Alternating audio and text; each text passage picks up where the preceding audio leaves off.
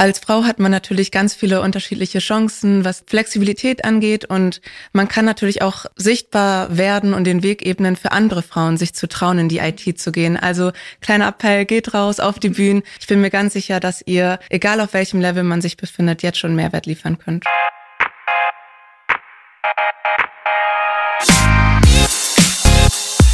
What the Finance? Sollte ich mir jetzt noch schnell einen Job in der IT-Branche suchen? Herzlich willkommen bei What the Finance, dem Finanzpodcast für Frauen von und mit der Brigitte Academy. Mein Name ist Laura Heyer, ich bin Redakteurin und Finanznewbie. Und wir bringen für dich alle zwei Wochen Finanzen auf den Punkt. Bevor es losgeht, hier noch ein kleiner Hinweis in eigener Sache. Bald startet unsere Masterclass Finanzen der Brigitte Academy. In unserem achtwöchigen Video-Online-Kurs lernst du zusammen mit unseren vier unabhängigen Finanzexpertinnen, wie du dich finanziell für die Zukunft ausstellst. Dazu gibt es Live-Sessions, ein Workbook und virtuelle Kleingruppentreffen. Klingt spannend? Dann schau doch einfach in die Shownotes und geh auf brigitte.de slash masterclass. Verbraucherschutzhinweis. Alle im Podcast enthaltenen Informationen dienen ausschließlich Informationszwecken und stellen in Bezug auf erwähnte Finanzprodukte weder eine Anlageempfehlung noch ein Angebot oder eine Beratung zum Kauf oder Verkauf von Finanzprodukten dar. Die Brigitte Academy Redaktion übernimmt keine Gewähr dafür, dass die dargestellten Finanzprodukte bzw. die entsprechenden Informationen für die jeweilige Nutzerin des Podcasts auch tatsächlich geeignet sind. Julia, jetzt sag mal, kann man mit IT-Jobs wirklich reich werden? Also ich würde mal sagen, man wird reich genug, um sich Zeit zu kaufen, Freiheiten zu kaufen und je nachdem, wie viel Lust man hat, da selber reinzusteigen, kann man schon gut Geld verdienen. Bist du denn reich geworden mit IT-Jobs? Auch super reich, reich an Erfahrung. Geht gar nicht mehr anders. Genau, reich an Erfahrung. Reich an eigenen unbeendeten Projekten. Nein, also das Coole ist, ich konnte mir wirklich die Zeit kaufen. Also mit meinem ersten IT-Job habe ich eigentlich schon so viel verdient, dass ich direkt Teilzeit einsteigen konnte und trotzdem noch ja fast mehr verdient habe als meine Studienkollegen, die Vollzeit eingestiegen mhm. sind. Wie du da hingekommen bist, darüber reden wir noch in dieser Podcast-Folge. Und Julia ist nämlich im Developers-Team von RTL Deutschland. Das heißt, Julia beschäftigt sich mit allem, was die Websites, Web-Apps und Co bei RTL so brauchen an Unterstützung und Programmierarbeit. Und im IT-Deutsch kann man sagen, heißt das dann Full Stack. Was das genau bedeutet, das wird Julia uns gleich noch erklären. Neben deiner Tätigkeit bei RTL arbeitest du auch noch freiberuflich auf Konferenzen, hältst Talks und machst auch noch eigene Videos. Bei LinkedIn bist du besonders aktiv, wenn man dich da suchen und dir folgen möchte. Programmiererin sein war aber nicht immer dein Traumberuf, oder? Nee, auf gar keinen Fall. Also ich hatte dieses ganz klassische Stereotypbild von Programmierern im Kopf als ja Jugendliche, aber auch irgendwie Anfang 20 noch, bis ich dann das erste Mal mit Code überhaupt in Berührung gekommen bin. Und da habe ich erst Blut geleckt, würde ich sagen. Hast du denn auch IT studiert dann wirklich oder was anderes? Also ich habe eigentlich Bachelor Medien studiert, irgendwas mit Medien sage ich immer. Und da habe ich aber die ersten Erfahrungen damit gemacht und dann dachte ich, hm, warum nicht im Master Informatik dann machen? Ja, das Ding war, ich habe zu der Zeit schon in IT-Teams gearbeitet und fand das im Studium super langweilig und irgendwie hinterher und war so, ah nee, ich will eigentlich jetzt richtig loslegen und die Theorie mache ich dann so nebenbei. Okay, aber was fandst du super langweilig im Studium? Ja, ich sag mal so, also teilweise wurden da Slides rausgepackt mit irgendwelchen Datenbankmodellen von vor 20 Jahren und ich bin sicher, das ist super interessant, so alles, die Geschichte dahinter und wirklich in die Tiefe einzusteigen. Aber ich war einfach schon in dem Modus, dass ich loslegen wollte. Ich wollte eigene Apps und Websites bauen, mhm. habe ich schon gemacht und damit wollte ich dann eigentlich auch beruflich starten. Und du hast gesagt, du hast Kommunikationswissenschaften studiert und dann hast du was gemacht? Werkstudententätigkeiten oder Praktika oder wie bist du da reingekommen? Ja, genau. Also ich habe Medien und Information hieß der, glaube ich, der Studiengang. Und in Hamburg ist es so, ich bin in Hamburg aufgewachsen und alle Jobs, die ich bis dato hatten, war irgendwie über Bekannte, hier kannte man. Mhm. Und ich war so, ey, ich bin jetzt im Studium, ich habe noch nie eine Bewerbung geschrieben, das kann doch nicht angehen. Dann hing da so eine schwarze Jobwall bei uns in der Uni und da war so ein Werkstudentenjob bei About You war das für so, ja, Basic HTML-Kenntnisse mhm. und alles Mögliche, so ein bisschen im BI-Team. Und da dachte ich, ja, das hatten wir doch gerade einen Kurs zu gemacht. Da kann ich ein bisschen was zu sagen, aber nicht genug, dass ich den Job kriegen würde, weil ich wollte es wirklich nur üben, weil ich hatte schon Werkstudenten. Nicht zu bewerben quasi. Genau, ich wollte eigentlich so diesen Bewerbungsprozess üben. Und dann bin ich dahin und es hat aber so geweibt, dass es geklappt hatte und dann wurde ich so eiskalt einfach in meinen ersten IT-Werkstudentenjob geschmissen, habe okay. super viel Vertrauen bekommen vom Team und habe dann zum Beispiel Newsletter gebaut, die mhm. so an 50.000 Leute rausgegangen sind. What? Äh, okay. komplett schrottig, dürfte man sich nie wieder angucken so. Aber habe da eine ziemlich steile Lernkurve an, bin da angegangen, ja. Und hast du dann wirklich auch Coden gelernt oder hast du dir das selber beigebracht? Wie hast du dann gearbeitet? Ja, also das Team war ganz cool, aber die waren natürlich auch mega busy und mhm. deswegen war so hauptsächlich stundenlang YouTube-Tutorials mir reingepfiffen, um da irgendwie die Skills zu lernen. Hab viel da angefangen, über Instagram schon zu posten mit meinen Problemen, die ich so hatte um irgendwie Gleichgesinnte zu finden oder Leute, die vielleicht schon mal ähnliche Probleme mhm. hatten. Und das hat erstaunlicherweise super gut funktioniert. Also auf der ganzen Welt haben Leute dann Tipps gegeben okay. und es hat sich so eine kleine Community daraus gebildet. Und da dachte ich so, okay, das ist eigentlich auch ganz cool, diese Kultur. Man ist komplett neu eigentlich, lernt gerade und alle lernen miteinander. Das mhm. hatte ich so von anderen Branchen bis dato noch nicht mitbekommen. Und hast du dann quasi nochmal den Master gemacht oder hast du dann wirklich dich einfach andersweitig fortgebildet? Ja, also ich war dann in diesem Master, habe die Informatik-Credits gesammelt, sage ich mal. Dann hatte ich eine Instagram-Werbung bekommen von einem Bootcamp. Hatte ich noch nie gehört, war auch mhm. komplett neu.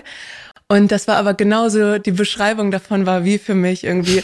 es war so Quereinstieg in die IT oder Studienabbrecherin oder was auch immer. Und ich so, ja, jetzt hands-on wirklich Coden nochmal perfektionieren. Also ich habe das mir schon ganz gut selber beigebracht, aber ich konnte nie unterscheiden, was ist jetzt eigentlich schon veraltet, was mhm. ist sind die, so die, das ist der neue Shit, sag ich mal, was braucht man aktuell in der Wirtschaft. Und da fand ich es ganz spannend, dass man wirklich einen Coach an die Hand bekommen hat, der auch aus der Wirtschaft kommt und einem genau sagen konnte, was jetzt so die Skills sind, die man für den aktuellen Arbeitsmarkt braucht. Mhm. Und das war so ziemlich das genaue Gegenteil von dem Gefühl, was ich gerade in der Uni hatte zu der okay. Zeit. Und habe mich noch an dem Tag exmatrikuliert und What? Okay, das ist aber schon heftig. Ja, man, vielleicht war ich schon ein bisschen gefrustet mit dem Studiengang, deswegen hat es ganz gut gepasst. Mhm. Und was machst du dann jetzt wirklich? Also in welchen Sprachen, so heißt es ja, codest du? Also mhm. was, Full Stack, habe ich gesagt, kannst du noch mal ein bisschen umreißen, was das bedeutet? Ja, also mein Team heißt Full Stack Team, aber ich würde mal sagen, wir sind zusammen ein Full Stack Entwickler, irgendwie mit zehn Leuten. Weil so einen richtigen Full Stack Entwickler oder Entwicklerin ist halt wirklich schwer zu finden. Das heißt, du kannst eigentlich alles, mhm. also Frontend, Backend, so wirklich so die Oberflächen der Webseiten, aber auch die serverseitigen Sprachen. Und ja, ein bisschen taste ich mich da auf jeden Fall ran. Ich bin Webentwicklerin und baue mit Frameworks wie React zum Beispiel, so ein JavaScript-Framework, unterschiedliche Tools auf Webseiten. Also alles zum Beispiel für die Brit hatte ich ja mal einen Aszendentenrechner gebaut, mhm. der war mega cool. aber auch sowas wie, ja, ganz unterschiedliche Dinge, irgendwie Ernährungsrechner für Schwangere, zum Beispiel für die ganzen Eltern und Mütter. Genau, also ganz unterschiedliche Sachen, die alle Webseiten gut gebrauchen können, baue ich da. Okay, und wir haben ja auch gesagt, okay, wir sprechen über Gehalt und was man in der IT-Branche verdient, weil gerade kursiert es ja überall. IT ist mhm. der heiße Scheiß, man sollte das können. Als ich studiert habe, war das so mit Ingenieurwesen. Also ich habe Politik und Geschichte studiert und da hat irgendwie jeder gesagt, ja, aber mach doch irgendwas mit Ingenieursachen oder Ingenieurinnensachen, da kann man Geld mit verdienen.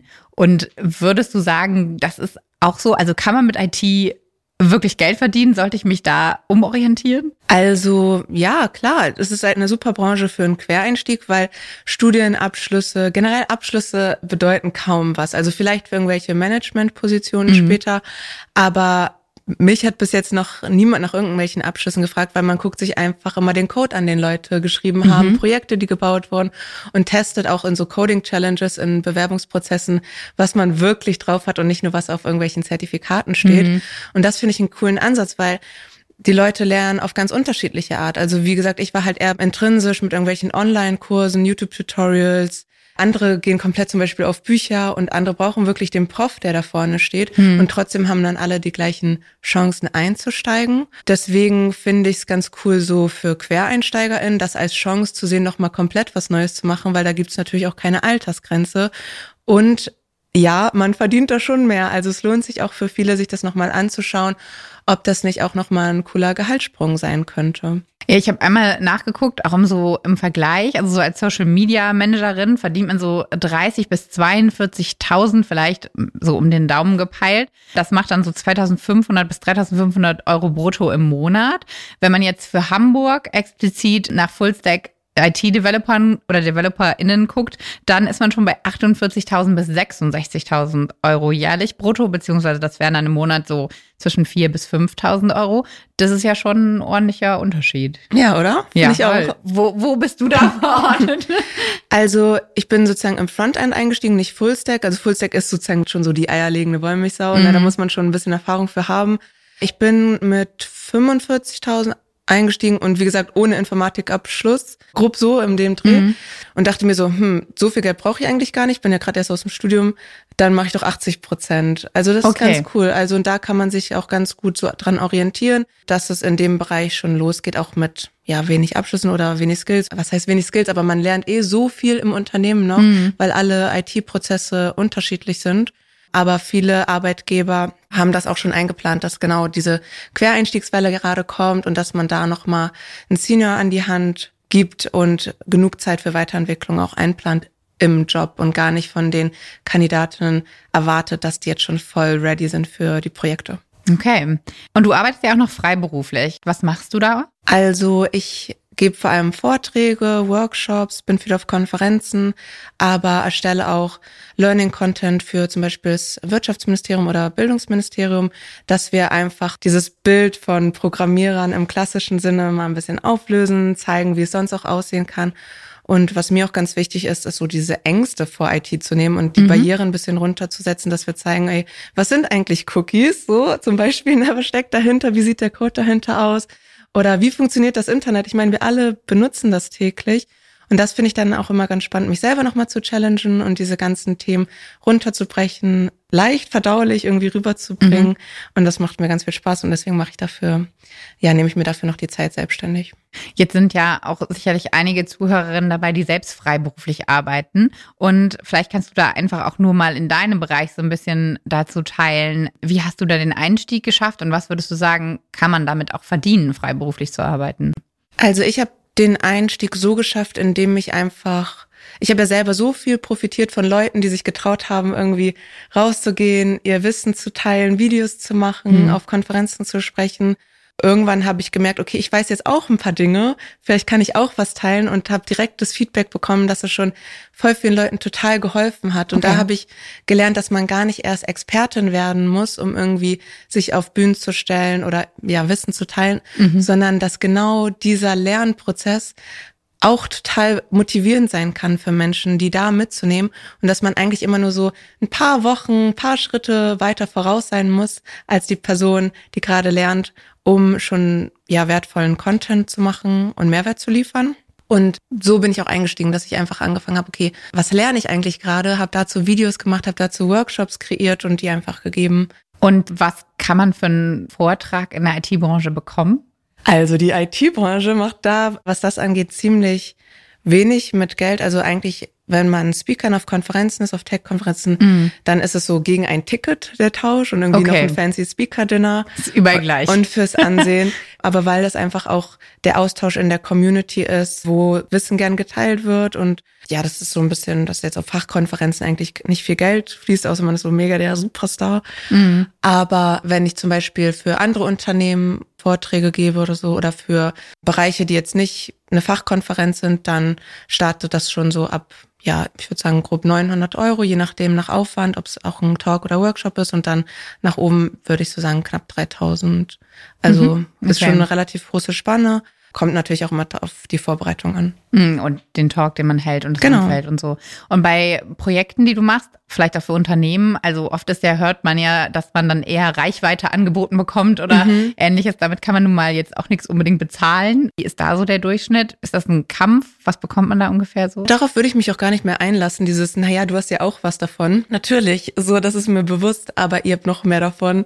Und deswegen habe ich für mich auch gesagt, so, nee, sowas mache ich nicht umsonst weil es auch wirklich viel Aufwand ist. Also darf man auch nicht unterschätzen. Irgendwie so ein 30-sekündiges Video ist meistens echt ein paar Stunden mhm. an Aufwand. Und da kann man auch langsamer weggehen, wenn man gerade im Social Media Bereich unterwegs ist von diesen ganzen Impression Engagement, sondern mhm. gerade wenn es um eine Nische geht und ich bin halt krass in einer Nische, dann kann man auch wirklich den Mehrwert auf die Community legen und sagen, okay, ihr habt hier eine krasse Zielgruppe und die haben mega Bock zu lernen und neue Produkte kennenzulernen oder was auch immer da kann man schon relativ hoch ansetzen, auch mit wenig Reichweite, würde ich sagen. Hm. Aber das ist so individuell, also das ist jetzt ziemlich schwierig, da Guidelines zu geben. Ich mache das auch nach Bauchgefühl, versuche mich ziemlich viel mit anderen auszutauschen, aber da habe ich auch noch nicht so meinen goldenen Preis gefunden. Ja, das wäre jetzt auch so meine Frage gewesen. Tauschst du dich aus? Wo kriegst du irgendwie Guidelines her? Das ist ja immer diese Frage, wenn man um Gehalt verhandelt, ne?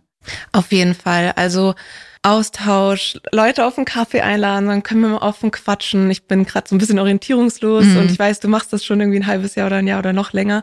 Die Leute freuen sich eigentlich immer, wenn sie nach ihrer Expertise gefragt werden und ich finde, wir können auch langsam diesen Austausch und offener darüber reden, ein bisschen weiter fördern. Und das kostet aber schon ein bisschen eine Überwindung, auf die Leute auch wirklich mhm. zuzugehen und auch direkt zu fragen. Okay. Ja. Und bevor wir jetzt weitermachen und wir immer darüber sprechen, wie ihr in den IT-Bereich einsteigen könnt, würde ich bitten, mir in 30 Sekunden okay. einmal eine Frage zu beantworten. Da sind sie, die 30 Sekunden. Die 30 Sekunden. Ich schnapp mir mal mein Handy, damit es auch wirklich 30 Sekunden werden. So. Und dann. Geht auch kürzer? Nee, kürzer geht okay. immer. Aber kürzer geht auf jeden Fall immer. Drei Schlagworte vielleicht, was man bedenken sollte, wenn man in den IT-Bereich einsteigen will. Ganz einfach, man hört nie auf zu lernen. Also man macht nicht irgendwas, einen Kurs, eine Ausbildung und ist fertig und macht das 20 Jahre lang. Jeden Tag lerne ich was Neues und darauf sollte man sich einlassen, dass man sich jeden Tag selber challenged und immer weiterentwickelt. Und besonders als Frau, vielleicht gibt es da noch einen extra Grund, was du sagen würdest, mach das auf jeden Fall. Ja, bitte geht raus auf die Bühnen, zeigt euch, wir brauchen so viel mehr Sichtbarkeit von unterschiedlichen Menschen in der IT-Branche und gerade Frauen sind da sehr wenig noch zu sehen und das würde mich freuen, wenn sich einfach mehr trauen würden. Ihr, ihr bringt Mehrwert. Und was würdest du sagen, besonders als Frau, warum soll ich in die IT gehen?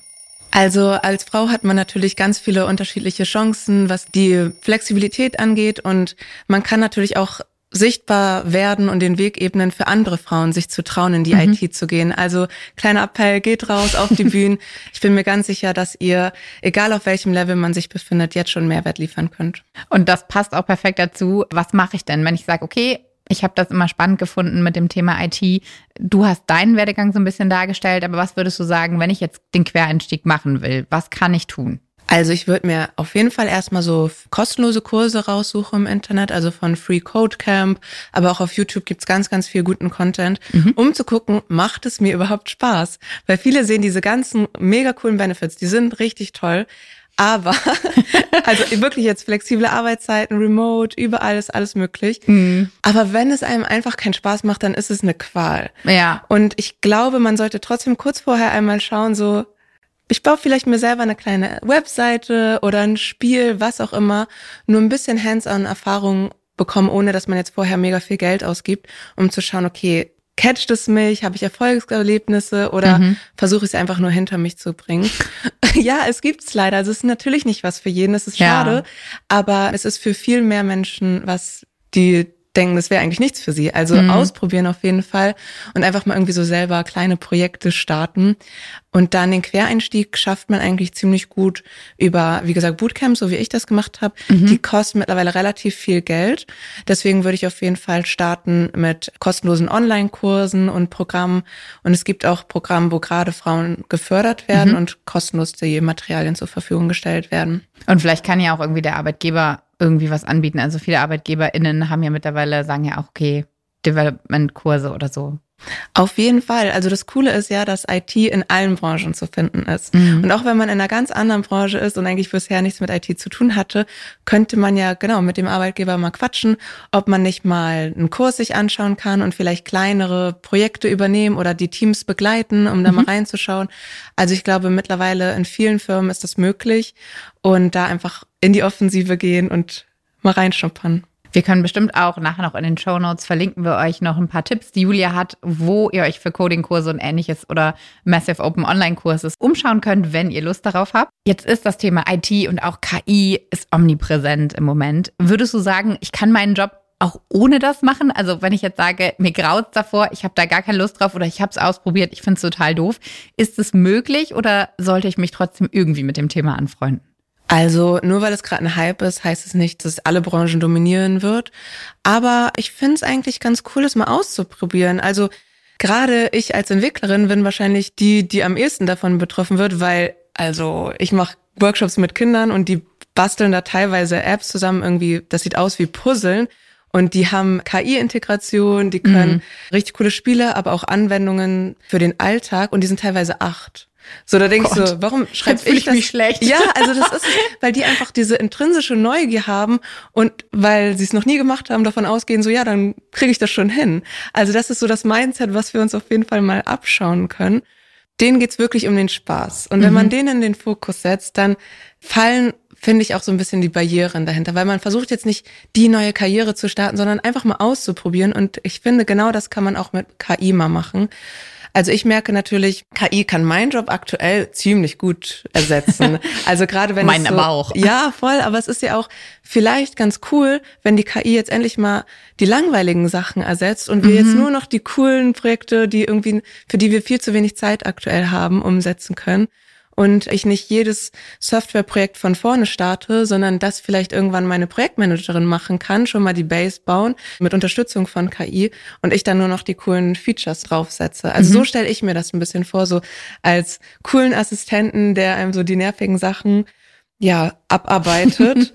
Und ich denke, das lässt sich auch für viele weitere Branchen übertragen. Mhm. Also lieber schauen, okay, wie können wir zusammenarbeiten? Wie kann ich mir diese Technologien zum Nutzen machen und wie kann es meine Arbeit unterstützen und mir ein bisschen Zeit freischaufeln für die coolen Sachen.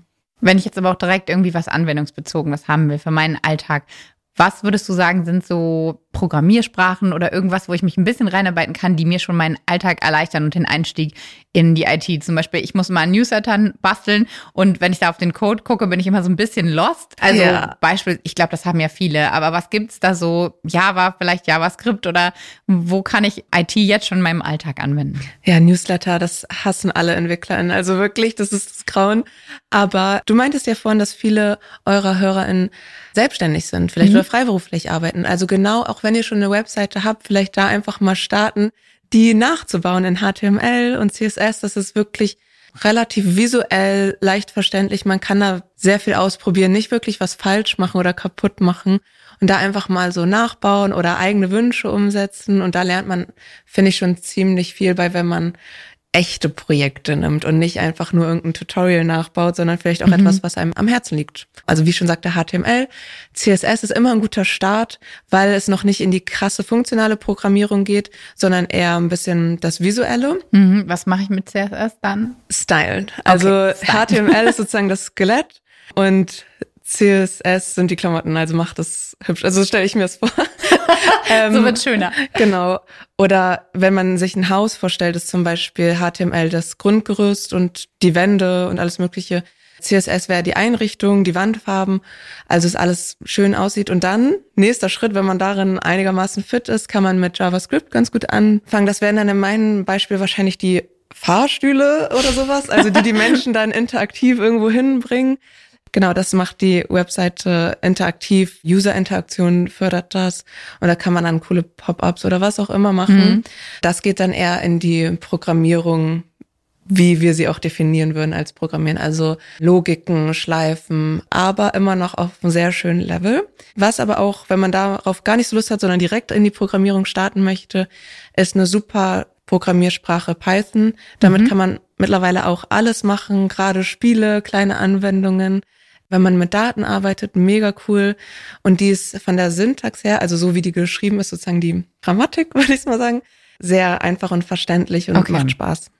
Super, dann danke dir, Julia, für diesen Input. Damit haben wir auf jeden Fall schon mal was mitgenommen, was wir direkt als nächstes, würde ich sagen, umsetzen können. In den Show Notes findet ihr auch noch alle wichtigen Hinweise, falls ihr euch für den Bereich IT interessiert. Und damit würde ich sagen, schaut gerne bei den anderen Folgen des Podcastes vorbei und bis ganz bald.